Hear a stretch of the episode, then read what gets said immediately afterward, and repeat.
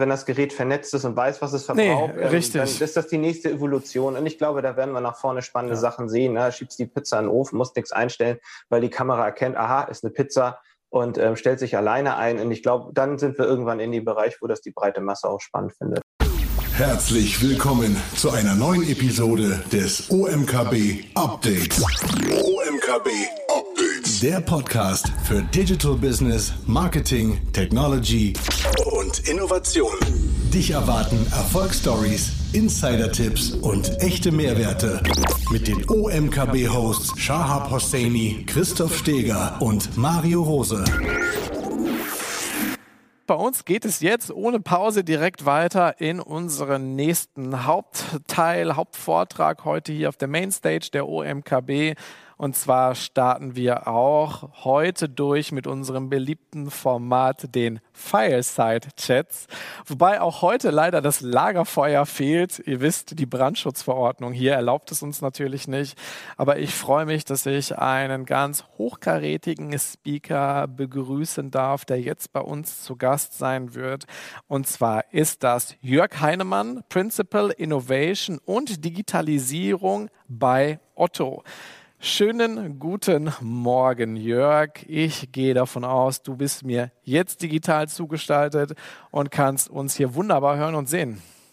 Ja, moin. Ich habe noch mal schnell was am Setting geändert. Du wolltest Lagerfeuer. Ich habe jetzt äh, versucht, die, die LED da hinten mal kurz auf Lager zu stellen. Aber ich schalte das nachher wieder aus, damit es nicht nervt. Aber damit du das Feuer nicht ganz vermisst. Also ich, ja, ich, ich bin aus dem. Ja, ich finde es gemütlich.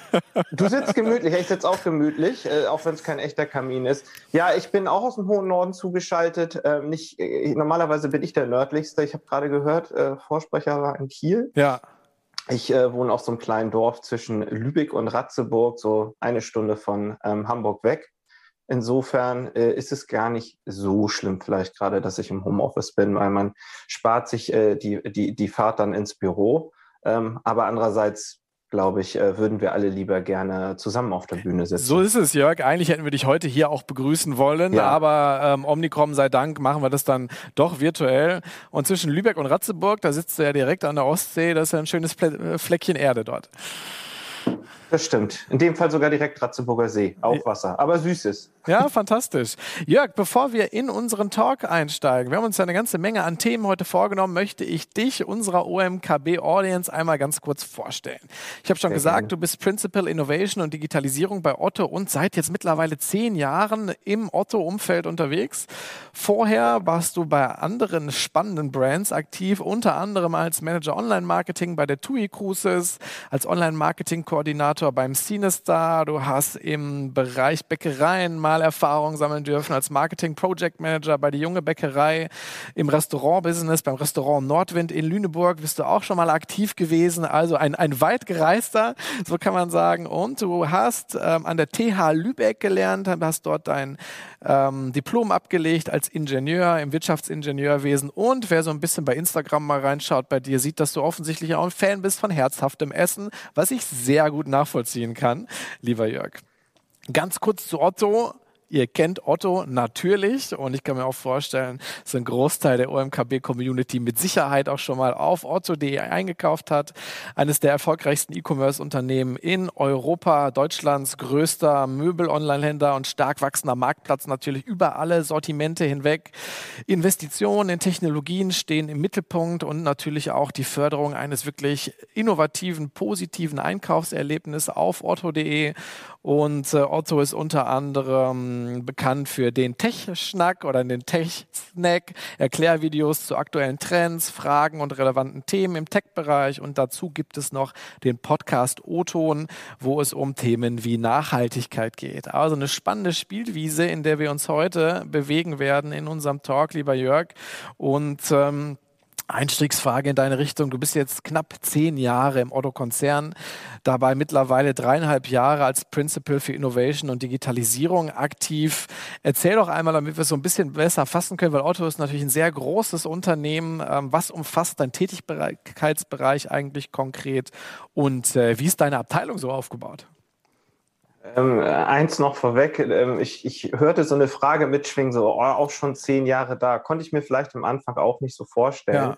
Ja. äh, hingekommen bin ich, weil ich äh, neben, schon neben Schule und Studium mal selber so ein kleines E-Commerce-Unternehmen zehn Jahre hatte für ein anderes Hobby. Also neben ähm, leckerem äh, Essen und so, gerade Barbecue, ähm, geht es da bei mir ums Karpfenangeln. Da habe ich zehn Jahre mal neben der Schule im Business gehabt und habe das im Kleinen alles mal gemacht. Und das hat mich ehrlich auch gereizt, zu Otto zu gehen damals, das alles im ganz, ganz Großen als kleines Teil dann zu machen. Übrigens, Restaurant habe ich dann nebenbei gemacht, Marketing fürs Restaurant. Und das ist vielleicht auch einer der Gründe, warum ich zehn Jahre halt noch bei Otto bin und, und mir das auch weiter vorstellen kann, weil ich mir immer wieder ähm, Abwechslung geholt habe, irgendwie neuen Input von draußen, aber auch mich innerhalb von, von Otto ähm, sehr gut immer wieder erfinden konnte. Also ich habe angefangen im E-Commerce Stakeholding und jetzt seit dreieinhalb Jahren ähm, darf ich diese berufliche Leidenschaft für Innovation, für Trends halt aus leben. Ähm, ich bin dafür zuständig, Trends aufzuspüren, beziehungsweise sinnvolle Innovationsthemen zu finden. Ähm, manchmal initiiere ich die nur über Vorträge und so weiter, gebe Impulse, dass sozusagen inkrementell auch die Fachabteilung selber sich vielleicht innovieren, also Hashtag Innovationskultur. Mhm ähm, Kooperation anbahnen. Ja, aber manchmal äh, bin ich da auch, darf ich auch sozusagen Projekte mit begleiten, wie eines, worüber wir später auch noch ähm, vielleicht sprechen. Im Moment bin ich so ein bisschen eine, eine, One-Man-Show, ähm, arbeite aber mit ganz vielen bei Otto und der Otto-Gruppe zusammen, weil Innovation aktuell zumindest ähm, bei Otto noch sehr dezentral ist.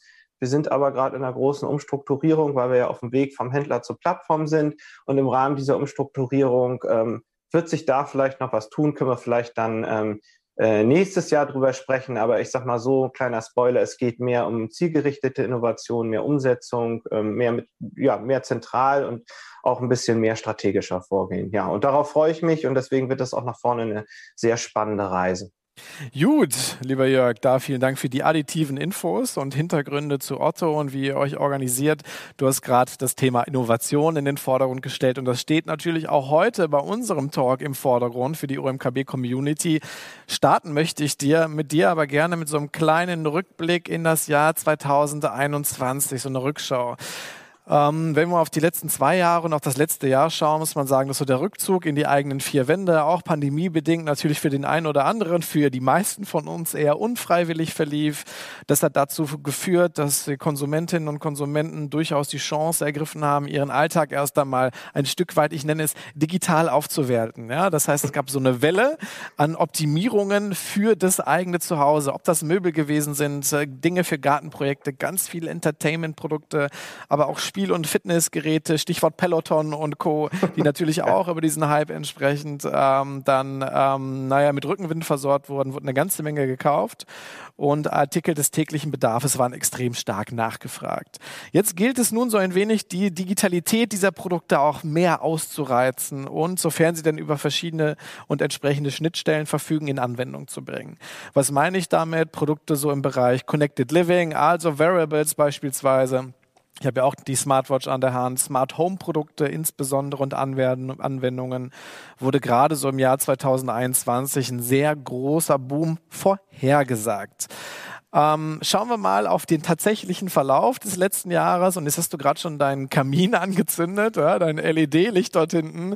Jörg, wie smart ist denn dein Zuhause eigentlich? Also ich habe mal gelesen bei dir vom Schloss über die Markisen bis Heizung und Rasenmäher soll eigentlich alles connected sein bei dir at home. Ja, das, das stimmt in gewisser Art und Weise. Also ähm, alles, was du genannt hast, ist so. Also Schloss ist nicht connected, ist aber smart. Also manchmal bin ich auch vorsichtig. Ähm, ja, also ich würde mal sagen, alles, was sinnvoll ist, äh, ist, ist vernetzt. Oder wo ich mal dachte, dass es so ist. Es sind aber nur wenige Sachen, wo ich gesagt, wo ich, wenn ich nach vorne irgendwie neu bauen würde oder so, ähm, sagen würde, äh, ich, ich mache es nicht nochmal ähm, und, oder da, wo es bezahlbar ist. Ne? Gibt, gibt durchaus sicherlich auch Lösungen, wo ich sagen würde, hey, das wäre total cool, wenn das auch noch smart wäre, aber wo es vielleicht im Moment nicht im Verhältnis steht. Ähm, grundsätzlich, wir wohnen im Grünen, äh, wir sind da eher so ein Profiteur. Ich kann all das, was du, was du sagst, ähm, auch von Otto-Seite unterschreiben. Das waren genau die Sachen, die bei uns gut gelaufen sind. Sowas wie Pools oder so war zwischenzeitlich auch nur noch ähm, schwierig mhm. äh, zu bekommen. Und ja, klar, man, ähm, unsere Kundinnen haben sich zu Hause gemütlich gemacht, wir haben es auch gemütlich gemacht. Ähm, ich vermisse vor allen Dingen eben gerade für eine Innovationsrolle die Reisen, die Konferenzen, vor allen Dingen die großen Messen, kommen wir vielleicht auch noch später drauf. Also wo Licht ist, ist auch Schatten. Ähm, aber ich denke, man muss das einfach positiv rangehen, muss das Beste dann eben auch aus seinem Zuhause rausholen und sich das dann da nicht machen. Ne? Mhm, absolut. Schauen wir mal auf Otto und Ottos Strategie in diesem Zusammenhang. Du hast gerade gesagt, so große Überraschungen hat es eigentlich nicht gegeben. Also es ist schon so, dass eben Verkaufszahlen zumindest in den Bereichen sehr steil nach oben gegangen sind. Wie positioniert sich Otto denn? Ich meine, ist einer der führenden Marktplätze in Deutschland? Ich, ich sage immer Marktplatz, weil es natürlich mittlerweile ja auch ein großes Marktplatzmodell dahinter steht. Beim Thema Smart Home. Es gibt zum Beispiel so eine Initiative ähm, Otto Ready. Ähm, was kannst du uns darüber berichten, wie so die Smart Home Aktivitäten bei euch ausschauen? Also das äh, erstmal sind wir natürlich ein sehr, sehr großer äh, Händler und Plattform für Smart Home. Ähm, also wir, wir erweitern natürlich immer wieder ähm, immer weiter das Sortiment äh, von Partnern, weil du einfach das eigene Sortiment irgendwann ist auch mit Skalierung äh, Schluss. Da konzentrieren wir uns auf bestimmte mhm. Sachen. Wir haben aber mittlerweile auch Wettbewerb am Artikel, so wie es vielleicht von anderen äh, Marktplätzen irgendwie bekannt ist. Wir sagen ja aber auch, dass wir eine Plattform sind und kein Marktplatz, weil wir schon ein bisschen darüber hinausgehen wollen, auch unseren Partnern immer mehr Services anbieten anbieten wollen, die es vielleicht im Moment nur gibt, wenn man direkt bei Otto einkauft.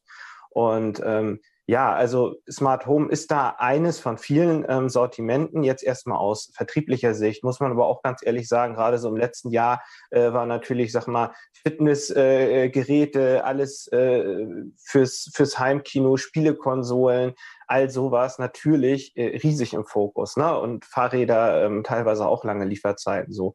Smart Home ist aber ähm, aus anderer Sicht für uns, uns äh, sehr spannend, weil Smart Home sozusagen, also die Konnektivität von Geräten zum Standard wird. Mhm. Sehr, sehr stark sind wir bei Haushaltselektrogeräten, gerade auch, weil wir da sehr ähm, gute Services anbieten. Ne? Also da wird die Waschmaschine auch noch aufgebaut und angeschlossen und so weiter.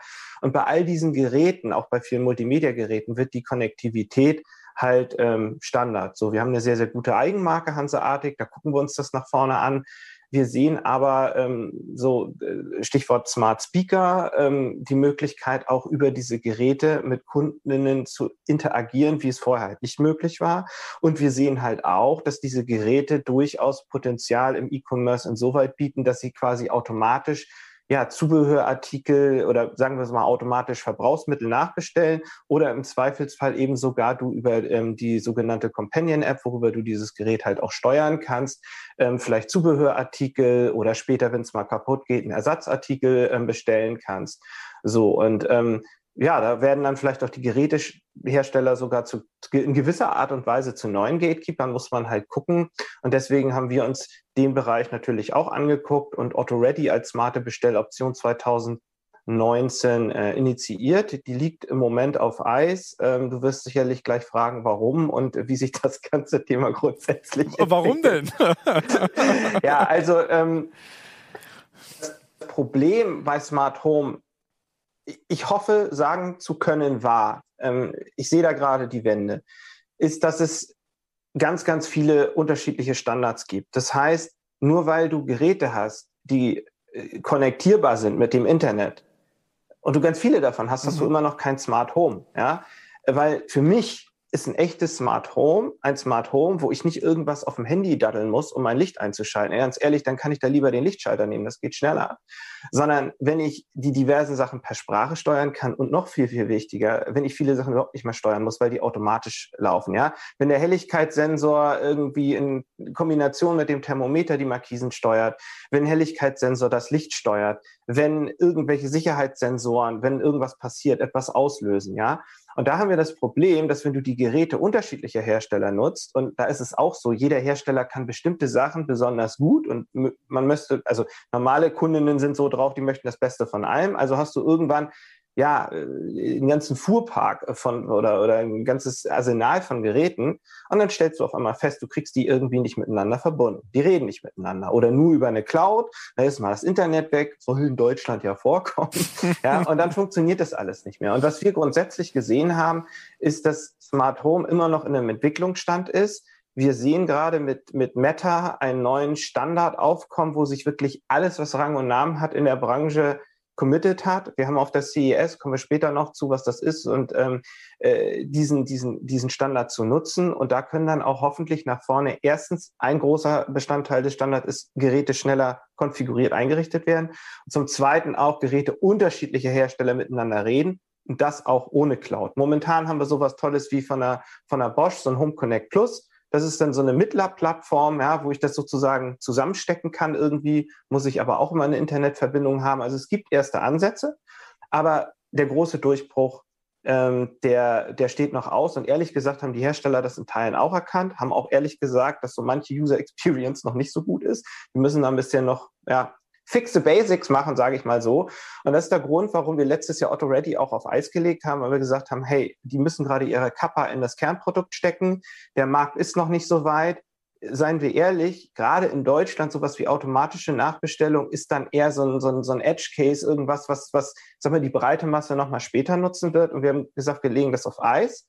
Wir, wir, wir gucken uns das sehr genau an. Und wenn, sag ich mal, die Zielgruppe groß genug ist, es ein bisschen mehr in der breiten Masse ankommt, ähm, dann ähm, drehen wir hoffentlich irgendwann äh, mhm. vielleicht wieder auf. Also, wir gucken uns das sehr genau an und ich sage mal, grundsätzlich bei Smart Home sehe ich da schon sehr, sehr großartige Zeiten vor uns, ne? gerade mit künstlicher Intelligenz.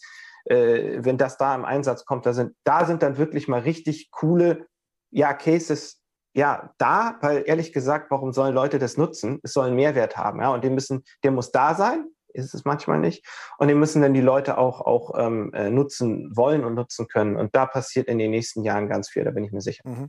Vielen Dank dafür deine Ausführungen und das, was du gerade erklärt hast, wird dann wahrscheinlich auch dazu führen, dass ich nicht mehr 12 oder 14 Apps auf meinem Smartphone brauche, ne, um entsprechend die Geräteklassen zu steuern. Ist ja auch echt hochkomplex. Und ja. wenn wir das Thema Smart Home so ein bisschen reduzieren, ja auch auf Online-Bestellprozesse beispielsweise, AutoReady hast du erwähnt, gab es ja auch in der Vergangenheit Konzepte wie den Dash-Button von Amazon, der ja auch aus unterschiedlichen Gründen wirklich nicht zünden konnte im deutschen Markt. Ne? Da gab es rechtliche Hürden, gegebenenfalls dann auch eine gewisse Zurückhaltung, aber auch solche Konzepte liegen ja aktuell auf Eis. Insofern bin ich gespannt, genauso wie du, und sehe eben auch entsprechend das große Potenzial im Hinblick auf die neuen Systemmöglichkeiten, die dort entstehen. Ja, ehrlich gesagt brauchst du keinen Button, ne? wenn das Gerät vernetzt ist und weiß, was es verbraucht. Nee, richtig. Dann ist das die nächste Evolution. Und ich glaube, da werden wir nach vorne spannende ja. Sachen sehen. Ne? Schiebst die Pizza in den Ofen, musst nichts einstellen, weil die Kamera erkennt, aha, ist eine Pizza und ähm, stellt sich alleine ein. Und ich glaube, dann sind wir irgendwann in dem Bereich, wo das die breite Masse auch spannend findet. Absolut. Wechseln wir mal die Spielwiese, weil wir uns ein paar Themenbereiche ja. vorgenommen. Und lieber Jörg, ich würde gerne mit dir über das Thema Augmented Reality beziehungsweise Virtual Reality sprechen. Ähm, es scheint so ein bisschen so, als hätten die, ich nenne sie mal vagen Ankündigungen, ja, der, der Tech-Branche beispielsweise zum Metaverse, äh, die Neugier wirklich vieler Verbraucher ähm, geweckt. Bisher galten Virtual Reality Brillen, unabhängig von welchem Anbieter, doch eher als Nischenprodukt, muss man sagen, die allenfalls irgendwie für Videospiele, Hardcore-Zocker und ähnliches relevant gewesen sind. Ähm, Im Moment werden die Geräte entgegen der Erwartungen vieler Experten massiv beliebter. Ich glaube, es gab ganz viele Virtual Reality Brillen unterm Weihnachtsbaum, beispielsweise jetzt im gerade abgelaufenen Jahr. Und auch wenn so etwas wie das Metaverse, wir haben ja Meta auch heute noch zu Gast im Rahmen der OMKB, wohl erst in einigen Jahren Realität werden dürfte. So gibt es da gerade so jetzt im Zuge 5G-Ausbau in Deutschland, der recht schnell, muss man sagen, vonstatten kommt. Aber auch so Dingen, es wird ja schon in einigen Ländern an 6G-Varianten getestet, die dann so ab 2030 ja. Realität werden könnten. Wahnsinnswerte. Ja, genau, technisch zumindest, ja, unglaubliche ja. Möglichkeiten, tatsächlich in so einen Metaverse, in eine Virtual Reality Experience auch einsteigen zu können um uns mal so ein bisschen Kontext zu geben, weil es ist ein Halbthema gerade, aber was in der Einordnung vielleicht dem einen oder anderen auch noch schwerfällt. Wie blickst du auf das Thema Metaverse und die aktuellen Entwicklungen diesbezüglich? Ja, passt ganz gut, dass du das Thema hinter Smart Home gepackt hast. Das ist so ein bisschen ähnlich, ne? Sagt man, hat man auch seit Jahren, sagt man Smart Home vorm Durchbruch, vorm Durchbruch, das kommt, ist mit AR und VR ähm, irgendwie auch so. Ne? Und ich glaube aber, witzigerweise ist es genauso gerade wie bei Smart Home, das ist wirklich kurz vor Durchbruch. Erstmal so, wir reden immer vom Metaverse. Also ich, ich bin mir sicher, und das sagen auch so, so richtig Experten, die sich quasi nur damit beschäftigen, das Metaverse wird es nicht geben, auch wenn sich das vielleicht einige große Anbieter wünschen es ist eher so eine Art technischer Layer. Ne? Und seien wir mal ehrlich, verschiedene Metaversen gibt es ja schon, ja, in bestimmten Spielen. Ja, das ist, äh, das ist eine Welt für sich. Da gibt es eigene Währungen, da gibt es eigene Avatare, Charaktere, ähm, ja, weiß ich nicht, äh, Arten der Kommunikation. Ja, das, das ist ja auch dann an sich so eine Art Metaverse. Ne? Und ähm, wenn man sich dann anguckt, was Meta macht und was Meta gerade propagiert, dann ist das, glaube ich, ein Metaverse von vielen Ja, und das, was mhm. man zumindest so in der PR und so sieht, äh, wo da auch ähm, äh, Zuckerberg äh, irgendwie unterwegs war, das ist ja vor allem auch Virtual Reality. Ähm, und ich glaube, viele denken da in erster Linie auch beim Metaverse so ähm, VR-Brille, so ich kann nicht sehen, vielleicht äh, durch die Kameras, wenn man so eine Oculus äh, genau. 2 da aufgehabt ja. hat, der, der weiß, man kann auch sozusagen durch über Kameras durch die Brille gucken. Und ähm, äh, ja, da, da, da, da sieht man ja schon, das verschwimmt. Ne? Es, es wird auch Augmented Reality Metaversen geben. Ja, da erwartet man ja einiges von Apple oder halt komplett, komplette Mischform. Ja, das, was man im Moment sieht und warum das, glaube ich, vor dem Durchbruch auch steht, ist ja A, in der ganzen Pandemie ist man, sag ich mal, mehr auch an sowas wie Videokonferenzen, sowas, was wir hier gerade machen, gewöhnt. Auf der anderen Seite muss man aber sagen, dass dieser technische Layer Metaverse ja auf verschiedenen Grundstein- und Basistechnologien basiert. Ja? Sowas wie, wie Blockchain, äh, Blockchain, äh, worauf wieder dann die NFTs äh, äh, basieren. Da sagt man auch gerne, das sind alles so Web 3.0 ähm, Technologien. Das ist gerade alles, das entwickelt sich gerade rapide, ja. Und das muss man jetzt alles quasi nur noch zusammensetzen. Und dann wird es da ganz, ganz äh, spannende Anwendungsfälle geben. Und das sind wesentlich mehr als jetzt, glaube ich, das, was man bei Meta sieht. Mhm. Ja, virtuelle Meetings, ja. Äh, vielleicht könnten wir jetzt auch, weiß ich nicht, wenn ich heute Morgen duschen nicht geschafft hätte und ich in Sportklamotten sitzen würde und das nicht zeigen wollen würde. Es wird so eine Funktion in Teams bald geben, dass ich dann hier als Avatar sitze. Das heißt, du siehst Gestik, Mimik, aber du siehst mich als Avatar, ja. Das gibt nach vorne auch nochmal ganz andere Möglichkeiten und du kannst dann auch mit deinen Leuten in Teams in einen Raum gehen. Ich habe gerade was gesehen, ich glaube, die Deutsche Bank war das, die hat da schon sowas getestet als, als ähm, als, als virtuelle Weihnachtsfeier. Du wirst ähm, das sehen ähm, äh, im Rahmen von Simulation, Digital Twins. Das ist für Leute spannend, gerade die so Anla im Anlagenbau sind oder auch vielleicht Ladengestaltung oder so. Du musst es halt nicht erst bauen, ja. Du kannst das virtuell bauen. In, in, und das, das ist ja das, was ich mit Basistechnologie meine. In extrem guter Auflösung, super realistisch. Und wenn du das virtuell dann alles passt, dann baust du es halt in echt, ja. Ähm, wir, werden, wir werden sehen, dass diese Technologie eingesetzt wird im, im Punkto ja, Remote Collaboration. Ähm, das heißt, Sachen werden über Kontinente hinweg designt. Ja? Früher sind dann Einkäufer oder Produktingenieure oder so vielleicht äh, nach Fernost geflogen und haben da zusammen in einem Raum gesessen. Das wird in Zukunft vielleicht im virtuellen Raum gehen, ja. Sowas wie Haptik oder so, da ist man ja auch schon an Sensoren. Ähm, ja, eine ganze Branche wird dadurch massiv gepusht werden. Also dieses, die überhaupt dafür sorgen, dass diese ganzen Erlebnisse immersiv werden, also dass man wirklich in diese Welten eintauchen kann. Und ein spannendes Feld, das sieht man ja zum Beispiel jetzt, was Nike macht, ähm, ist das ganze Thema Marketing und Sales. Also irgendwelche virtuellen Güter verkaufen mhm. oder es einfach ohne was zu verkaufen im Marketing zu nutzen, auch vielleicht im E-Commerce, so als, als virtueller Showroom oder sowas. Also da ist irre viel machbar, aber man muss einfach sagen, da arbeiten sehr viele Firmen dran, sowohl an Hardware als auch Software. Da tun sich auch große zusammen, gerade Microsoft und Qualcomm äh, zum Beispiel eine Kooperation ähm, ja announced. Also äh, da ist ja, nach vorne wird da irre viel passieren. Ähm, das ist für viele noch total Science Fiction. Teile davon werden es vielleicht auch noch ein bisschen bleiben. Aber ich glaube, das hat irres Potenzial. Und ähm, ja, sag mal, für Leute, die sich informieren und, und aufgeklärt sind und dann vielleicht einfach mal kurz in so eine Welt abtauchen, für die wird es sehr große Mehrwerte äh, bieten, aber ne, hat auch immer zwei mit Seiten der Medaille, ne? Leute, die jetzt schon irgendwie aus Spielen nicht rauskommen und sich äh, ungesund irgendwie ernähren und irgendwie, wo der Pizzaofen auf dem Schreibtisch oder auf dem Gaming-Tisch dann steht, äh, damit man nicht mal den mehr irgendwie verlassen muss. Ja, klar, da besteht auch die Gefahr, wenn okay. wir in, in, so virtuelle Metaversen äh, äh denken, die halt komplett abrutschen, ja. Du hast gerade auch die unterschiedlichen Strategien erwähnt, ja durchaus der großen Player, wenn wir auf GAFA schauen, plus Microsoft, ne, Apple, die äh, ja durchaus auch angekündigt haben, sich jetzt äh, stärker Richtung Augmented Reality auch positionieren zu wollen. Google mit Google Lens, die auch in diese Richtung arbeiten. Ja. Das ist natürlich auch sehr, sehr schwer, dann jetzt tatsächlich so herauszudestillieren, wer mit welcher Strategie gegebenenfalls in den nächsten Jahren dann dort einen höheren Erfolg haben wird. Du hast auch keine Glaskugel, Jörg, du bist aber sehr nah dran am Thema Innovation. Welche welche der Strategien der großen Player siehst du im Moment als am stichhaltigsten und vielversprechendsten, sofern denn schon bekannt und ausgereift? Na, also was ich erstmal spannend finde, ist, dass die, man muss sie jetzt Garmams nennen, ne? Also, also F wird ja. ja. durch M ersetzt mit Meta und Microsoft wird ehrlich gesagt auch immer mehr zu so einem, äh, zu so einem Player da. Also erstmal finde ich es ganz gut und die spannend, ähm, dass die sich teilweise zusammentun. Ja, mhm. äh, hat man zum Beispiel gehört, Microsoft und Meta tun sich irgendwie zusammen, äh, äh dabei Teams oder so, hört man so.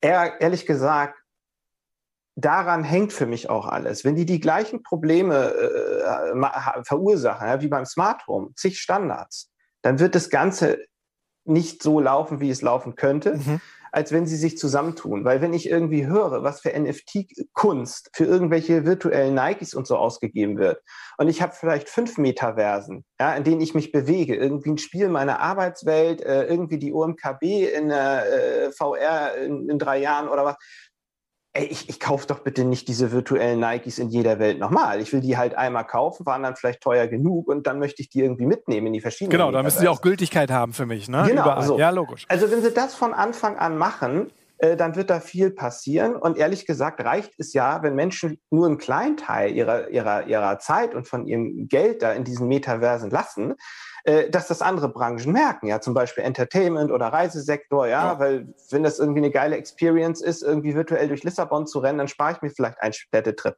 Ja, nun mal so, also ich, da würden jetzt Leute sagen, nee, niemals, ja, aber man hat schon oft nie gesagt. Ja. aber Kino oder so hat es dann vielleicht noch äh, schwieriger, ja, weil es gibt mittlerweile sogar noch Gaming-Stühle, die irgendwie dann äh, äh, so haptisches Feedback geben. Da habe ich noch ein besseres Erlebnis vielleicht als im Kino, ja.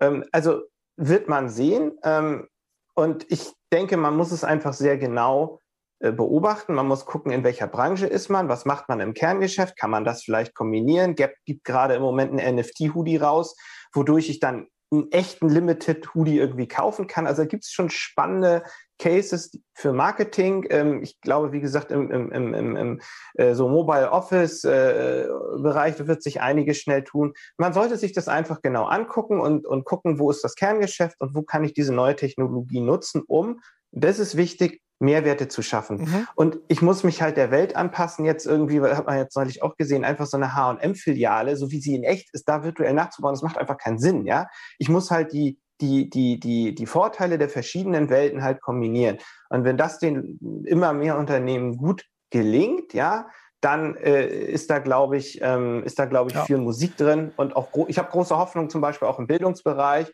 bis sowas in Deutschland ankommt. Ich mag da gar nicht drüber spekulieren, aber ich will nur sagen, es ist ganz viel Potenzial, so im VR-Bereich, ja. Im, Im Augmented Reality-Bereich, ich glaube, das ist noch so ein bisschen alltagstauglicher. Na, du sagtest auch hier Google, Google Glass, TC. Ähm, L hat gerade auch so eine Brille auf der CES vorgestellt. Da, da wird einiges auch an Hardware kommen. Das ist die Frage, ist das dann wie quasi eine Brille und ich habe hier so ein Display, wie man es irgendwie von einer, von einer Smartwatch kennt und ich kriege da immer Informationen nur rein, dann sehe ich da auch so ein bisschen das Gefahr der Information Overload, wenn es gut gemacht wird kann es irre Mehrwerte bieten. Ja, mhm. ich denke nur so an Navigation, ortsbezogene Infos. Du kannst, wenn du irgendwo, im, äh, äh, sag mal, beim Arzt im Wartezimmer bist, blendest du dir da mal eben so ein TV-Screen ein.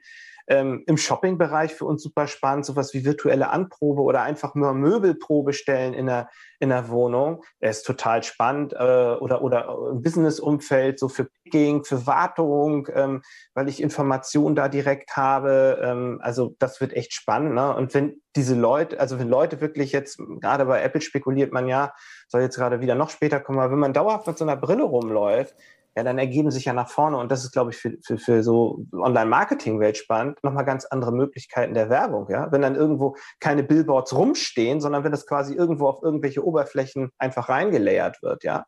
Also könnte auch anstrengend spannend. sein, aber ja, das bleibt auf jeden ja, Fall spannend. Ja. Also stelle ich mir zumindest so vor.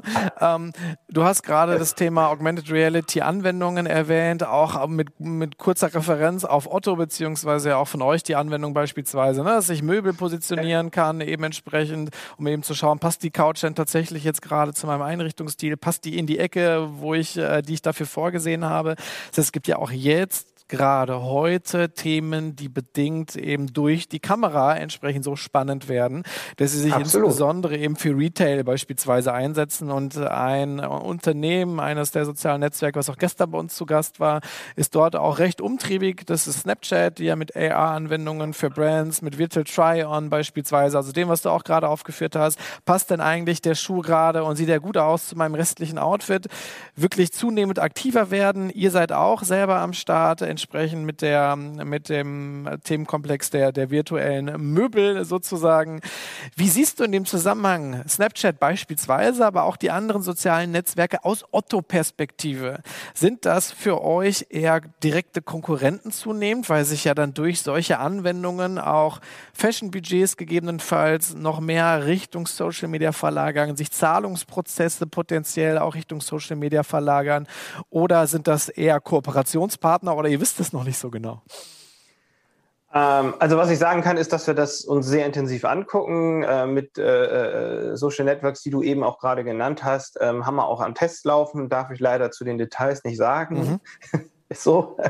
ähm, also ich und, und das ist ja eigentlich schon, schon eine Antwort auf die Frage, weil letztendlich sehen wir da eine, eine Chance, diese Technologie zu verbreiten. Denk nur mal an so Retourenquoten. Wenn das gut läuft, ja, dann, dann ist vielleicht die, äh, die reduzierte Retourenquote gleich dann wiederum das aus, was ich vielleicht in der Plattform dann für den Traffic zahlen muss oder Mindestens für diesen Service. Ja. Also ich meine, wir schalten dort ja jetzt auch in gewisser äh, Art und Weise irgendwelche äh, Ads, ja. Und wenn die durch, durch, dadurch, dass du äh, meinetwegen dann in diesem Ad gleich das, das Möbelstück ähm, platzieren kannst, ähm, einfach auch die Conversion Rate steigerst, dann, dann ist das doch, macht das doch einfach nur Sinn, ja. Genauso wie irgendwann man angefangen hat, dass das Google halt auch diese Bildanzeigen dann gemacht hat ähm, oder Produktanzeigen und nicht nur Text, weil sie auch irgendwie gemerkt haben, oh, da reagieren die Leute irgendwie noch mehr drauf. Und wir haben gemerkt, oh, die Conversion Rate vielleicht, wird vielleicht besser.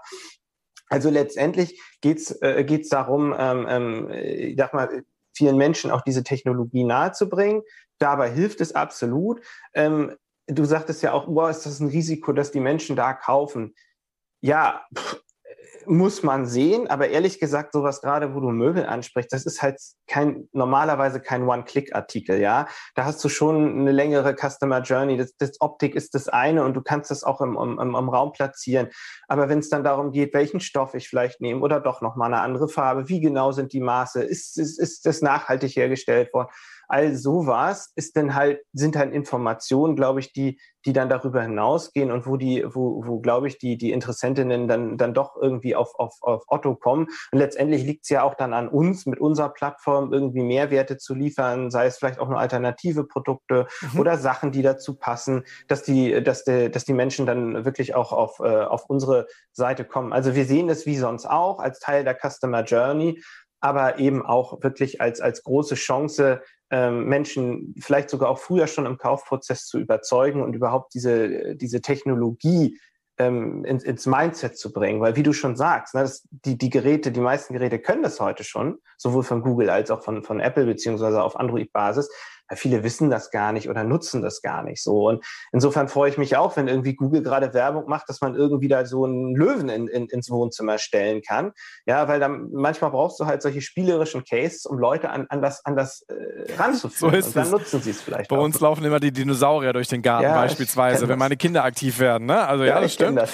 ähm, du hast ähm, die Customer Journey gerade angesprochen. Customer ja. Journey wird natürlich durch eine Vielzahl von Anwendungen beeinflusst und etwas, was auch so ein wenig ein Thema ist, was schon naja, mehrere Jahre herumwabert, so würde ich mal sagen, ist das Thema Conversion, Conversational Commerce. Ja. Ähm, Conversational Commerce ist ja auch, hat eigentlich das Potenzial, die gesamte Customer Journey vom ersten Touchpoint bis hin zur Bezahlung mit mehr Convenience, mit mehr direkter Kommunikation erst einmal für die Kundinnen und Kunden auszustatten. Ne? Also was meine ich äh, mit Conversational Commerce, insbesondere Kundenkontakt über die Messaging-Apps, die wir alle kennen, Website-Chats, ja, Chatbots, Sprachassistenten und Co., wo dann gegebenenfalls eben auch der Checkout nicht mehr über einen klassischen Online-Shop eben passiert, sondern direkt im Chat mit dem Unternehmen über WhatsApp beispielsweise oder andere Messenger dann eben auch der Checkout-Prozess durchgeführt werden kann. Ähm, was macht Stand heute, Jörg, Conversational Commerce oder C-Commerce, da müssen wir diesen Zungenbrecher nicht immer aussprechen, für Unternehmen wichtig und welche Vorteile ergeben sich eigentlich jetzt schon dadurch, wenn man es gut spielt? Ja, ich denke, warum das so erfolgreich ist oder sagen wir es mal auch beliebt, beliebt bei Kundinnen, dann, dann ist es irgendwie, du hast halt einen sehr direkten und, und einen schnellen Kontakt zu Unternehmen, ja. Und je nach System, also wenn du das auf großen Messengern oder so nutzt, du, du, du hast halt auch immer diesen Anknüpfungspunkt, wie beim Chat mit Freunden. Du hast halt die Historie da, du kannst es wieder aufnehmen, du, du siehst halt sozusagen deine Historie. Ähm, du kriegst und das ist so ein Win-Win, ähm, du kriegst halt sehr oft sehr schnell Antworten, ohne irgendwie Warteschleife oder so. Ähm, warum? Äh, weil Unternehmen die Chance haben, Bots einzusetzen, ja, also die dann automatisch Antworten geben. Andererseits, jetzt sagen wir mal ehrlich, wie viele Freunde haben wir denn, die in Minuten antworten? Da gibt es ja auch Leute, die brauchen ein bisschen länger. Das heißt, in dem Kanal ist das ja auch weniger schlimm jetzt, als wenn ich eine halbe Stunde in einer Warteschleife hänge. Ja, da kriege ich einen Anfall, da raste ich aus. Ja, nach, also nach, nach, sieben Minuten schon, ja, absolut. Ja, klar. über eine halbe Stunde reden wir gar nicht. Also da muss ich schon, schon wirklich, wirklich was wollen. Ja, absolut. Und äh, dann muss ich mir auch runterfahren, damit ich nicht irgendwelche Mitarbeiter da anmache, die im Zweifelsfall nichts dafür können und die lieber vielleicht auch gerne mehr Kolleginnen hätten, ja. Ähm, aber wenn ich, wenn ich chatte, ja, es ist wie bei Freunden, ja, wenn ich dann nach, weiß ich, zehn Minuten später eine Antwort bekomme oder so, dann ist es vielleicht auch mal okay, ja. Und äh, das ist, das ist halt, das ist halt das Gute dabei. Und du kannst halt äh, von Unternehmensseite dadurch, gerade wenn du es zum Beispiel wie wir auch in, in, in der eigenen App einsetzt und du dann weißt, wer, wer der, wer der Kunde da ist oder die Kundin, dann kannst du ja den Match machen zum Kundinnenkonto, dann kann so ein Bot sogar ganz viele Sachen beantworten, ähm, wo sonst derjenige anrufen würde, glaubt man ja nicht. Aber es ist immer noch eine der, der meistgefragtesten Antworten, äh, der, der meistgefragtesten Fragen, so wo ist mein Paket? Ja, glaubt man nicht. Ich habe so eine Tracking-App, um alle meine Sendungen zu sehen. Da bin ich Advanced-User. Aber dass man da irgendwie auf so einen Tracking-Link klicken kann, das sollte man denk, denkt man eigentlich mal wissen. Ist aber nun mal nicht so. Und wenn du sowas dann super schnell über Bots halt beantworten kannst, dann freuen sich die Kundinnen. Das Unternehmen freut sich aber auch, weil es irgendwie Ressourcen schon. Und die, die Mitarbeiterinnen, die wir haben, und wir haben viele, du kannst bei uns 365 Tage 24-7 anrufen, ähm, dann können die sich umso mehr Zeit nehmen, spezielle Fälle, äh, spezielle Fälle zu bearbeiten oder wirklich in eine Produktberatung zu ja. gehen. Und ähm, ja, ich denke, das, das, das, das ist dieses, dieses ganze Potpourri von Vorteilen, was, was wir da sehen. Ja. Ist das denn das, was du gerade auch angeschrieben ähm, oder dargestellt hast mit ähm, dem Vergleich auch zur normalen Customer Hotline? Ist das etwas, was jetzt schon im deutschen Markt angekommen ist, was bei Otto beispielsweise auch spürbar für Entlastung sorgt, beziehungsweise sich sehr viel Customer Service dann auch Richtung C-Commerce verschiebt? Oder ist es so, dass wir eigentlich immer noch hier auf den Durchbruch warten und die Adaption für den End-User sehr schleppend verläuft? Ja, äh, es kommt ganz auch auf die Unternehmensgröße drauf an. Ne? Ähm, bei den einen äh, wird es schon gelebt und das passt alles und bei den anderen äh, gibt es noch gar nicht. Und dann gibt es hier das Café um die Ecke, die erreiche ich auch per WhatsApp. Das ist ein, ein echter Mensch, aber da kriege ich auch eine Antwort. Das finde ich als Kunde dann trotzdem toll, obwohl das unprofessionell ist, ist, ist es ja aber nicht äh, eigentlich, weil das ist halt eine One-Man-Show so. Ich glaube, das, was wir nach vorne sehen und wo immer mehr Unternehmen halt äh, hinkommen müssen, ist, dass die Bots, die sie einsetzen, auch wirklich gut sind und im Zweifelsfall auch den Menschen dann eine Möglichkeit geben, sozusagen äh, zu echten Menschen durchzukommen, wenn der Bot nicht hilft und das kein Dead End wird. Mhm. Ähm, und und das, das, das, also für die Unternehmen macht es halt auch Sinn, alles sozusagen auf ein technisches Backend zu stellen, dass egal über welchen Kanal ich komme, vielleicht sogar Telefon, dann eine ähnliche Customer Experience ist, ich überall ähnlich schnell Antworten bekomme, aber auch auf jedem Kanal letztendlich mit echten Menschen sprechen kann. So, das ist, da sind wir, glaube ich, noch auf dem Weg. Und auch gerade dieses Thema, dass ich dann wirklich auch in dem Kanal kaufen kann, das, das geht ja bei WhatsApp beispielsweise in den USA, sieht man sowas schon, ne? Ähm, aber das haben wir so gerade ja noch nicht. Also man sieht auch bei Facebook Messenger coole Cases irgendwie, ich kenne die nur als, als Case von irgendwelchen Meta-Präsentationen oder so von Booking.com, wo ich irgendwie von Buchung bis zu dann Bordkarte darüber irgendwie alles kriege. Ja. Mhm. Ähm, aber auch wenn ich das nicht habe und wenn es nicht geht, kann ich jetzt schon ganz viel da machen. Das tun wir auch. Also wir sind eigentlich über alle, ja, so WhatsApp sind wir, Facebook Messenger, wir haben äh, einen Chat auf der Website, wir haben einen Chat in unserer App. Ähm, äh, das bieten wir alles an mit unterschiedlicher Technik dahinter. Ich glaube, das wäre noch mal eine eigene Session so. Ähm, äh, in manchen Lösungen haben wir nur den Bot, äh, in anderen nur Menschen und dann gibt es eine Mischform aber nur mal um zu, du, du fragtest ja, nutzen das schon Leute, ja? Nur mal um da Volumina zu nennen. Wir haben äh, letztes, also jetzt vorletztes Jahr muss ich ja dann sagen, äh, wir haben allein 400.000 Unterhaltungen in unserem eigenen In-App-Messenger gehabt. Unterhaltung, wow. nicht Nachberichten. Okay. Ja. Ja. Und wenn du Wow sagst, dann wirst du jetzt noch mehr Wow sagen, weil auf WhatsApp waren es eine Million. So. Und im In-App-Messenger ist es so beispielsweise, dass wir, dass wir einen Bot einsetzen, und der ist mittlerweile so gut, dass der 30 Prozent der Unterhaltung glücklich zum Abschluss bringen kann. Und dann kannst du dir die Frage, ob das auch einen wirtschaftlichen Impact hat, selbst Ja, absolut, das kann ich. ähm, das kann ich. Wahrscheinlich ja, lieber Jörg. Wir haben jetzt noch gut fünf, sechs, sieben Minuten Zeit und in den Minuten würde ich mit dir gerne noch auf, kurz auf ein weiteres Thema schauen, was im Retail-Bereich ganz spannend ist, und zwar das Thema Live-Commerce, Live-Shopping-Events. Ähm, in China längst Standard. Bei uns ist es so, oder im europäischen Markt, ja, um das ein bisschen zu spezifizieren, dass das Thema natürlich während des des Lockdowns gerade Fashion- und Beauty-Marken auch für sich entdeckt haben. Ich fand es ganz spannend. Einer aktuellen Umfrage von Forrester Research zufolge geben 70 Prozent der europäischen Kunden an, offen zu sein für Live-Shopping-Events dieser Art. Ähm, und das ist auch eine ganz spannende Zielgruppe. Und zwar so in der Tendenz eher die 32- bis 43-Jährigen, wo das in beispielsweise Fernost eher so die jungen Millennials sind, die sich eigentlich diesem Themengebiet eher zuwenden. Und ähm, Mittlerweile haben eben auch hier rund ein Drittel aller Fashion- und Beauty-Marken mindestens ein Live-Shopping-Event auf die Beine stellen können. Ihr natürlich auch mit Otto Live und Otto Live Commerce auf dem eigenen mhm. Marktplatz. Erst einmal, ähm, Jörg, wo ist der Unterschied? Ist es QVC nur digital oder ähm, wie ja. willst du es bewerten? Ja? Also, wenn ich es rudimentär erklären muss, sage ich manchmal auch Teleshopping 2.0. Das trifft schon so ein bisschen. Ne? Und ich kann mir sogar vorstellen, dass Live-Shopping irgendwann zurück äh, auf den Fernseher kommt. Ja, kannst du ja theoretisch jetzt schon, wenn du dein Handy spiegelst. Aber äh, nur bitte, wenn der Mehrwert von Live-Shopping mitwandert, ja, und das ist die direkte Kaufmöglichkeit per Klick. Also du, du siehst was, du kannst es direkt per Klick kaufen oder du kriegst direkt per Klick Infos. Dann hast du normalerweise eine direkte Interaktionsmöglichkeit, ja, und, und äh, äh, manche Sachen beantwortet äh, Moderator, äh, mhm. Moderatorin und, und andere äh, werden dann direkt im Chat beantwortet. Und ähm, das ist es eigentlich, diese direkte Interaktion und mit einem Klick kaufen. Und in der Tat, 2020 war schon ein Drittel E-Commerce-Umsatz, Online-Umsatz in China äh, ist über, über Live-Shopping gemacht worden. Ich glaube, letztes Jahr waren wir bei 40 Prozent. Das geht so Richtung 50. Da schmelzt sich das irgendwann ab. Da sind wir in Deutschland noch sehr, sehr weit entfernt. Weiß ich auch nicht, ob wir da hinkommen.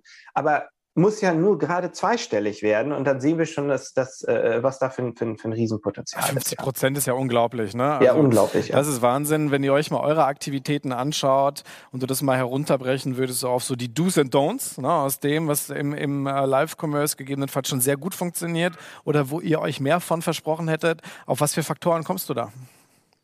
Ich mache es jetzt mal allgemein, weil ich glaube, das, das, das, das hilft. Äh, sicherlich haben wir vielleicht auch den einen oder anderen Fehler gemacht, aber also erstmal Authentizität, wie eigentlich in jedem Kanal, muss man aber leider immer wieder sagen, ne? auch, auch hinsichtlich etwaige Influencer, die ich einsetze, dass das zur Marke passt, dass auch zu den Aktivitäten darüber hinaus passt, dass die deine Marke wiedererkennbar ist über die Shows, äh, über die verschiedenen Shows, äh, zumindestens wenn deine eigene Brand im Fokus ist. Mhm. Es gibt ja halt auch immer mehr Sendungen, wo, äh, äh wo Artikel hergest äh, präsentiert werden, jetzt nicht Eigenmarke oder so, oder komplett Shows von, von Brands gemacht werden. Also Douglas ist da ja sehr umtriebig, sehr weiter vorne.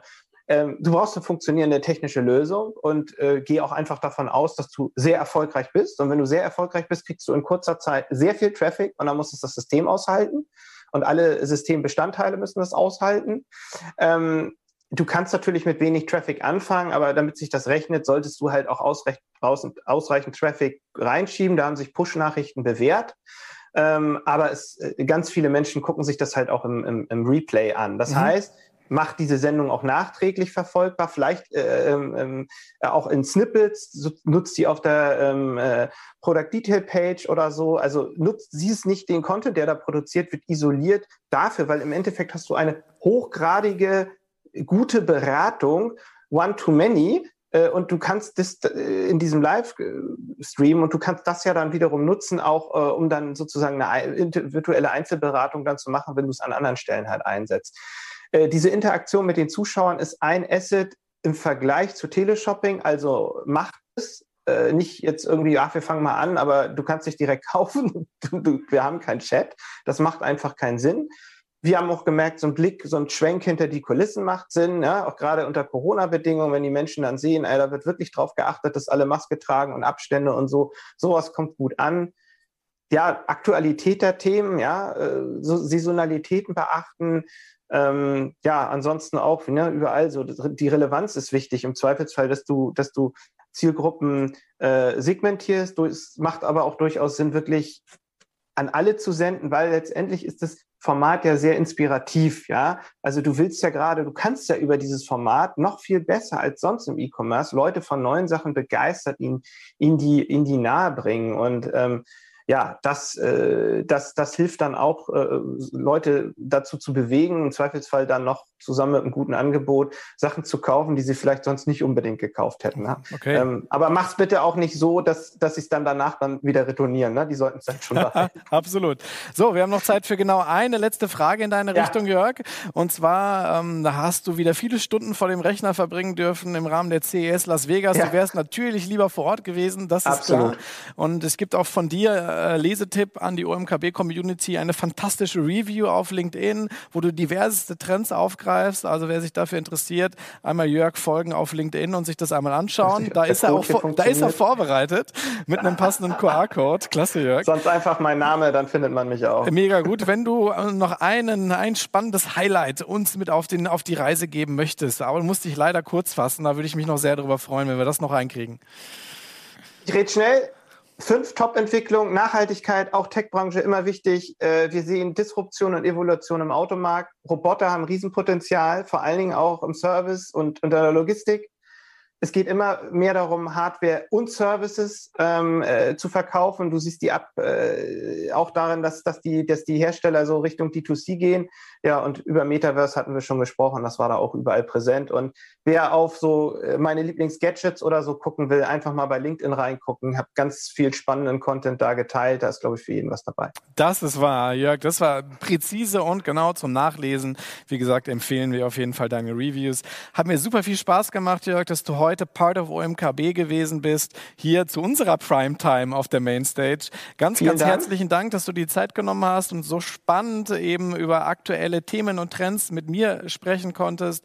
Ich finde, es war ein sehr, sehr werthaltiger Talk. Schicke äh, liebe Grüße nach Ratzeburg an den Ratzeburger See. Kenne ich. Sehr schönes Fleckchen Erde entsprechend. Und äh, Jörg, bis bald. Vielen Dank. Hat mir riesig Spaß gemacht. Viel Erfolg noch. Dankeschön.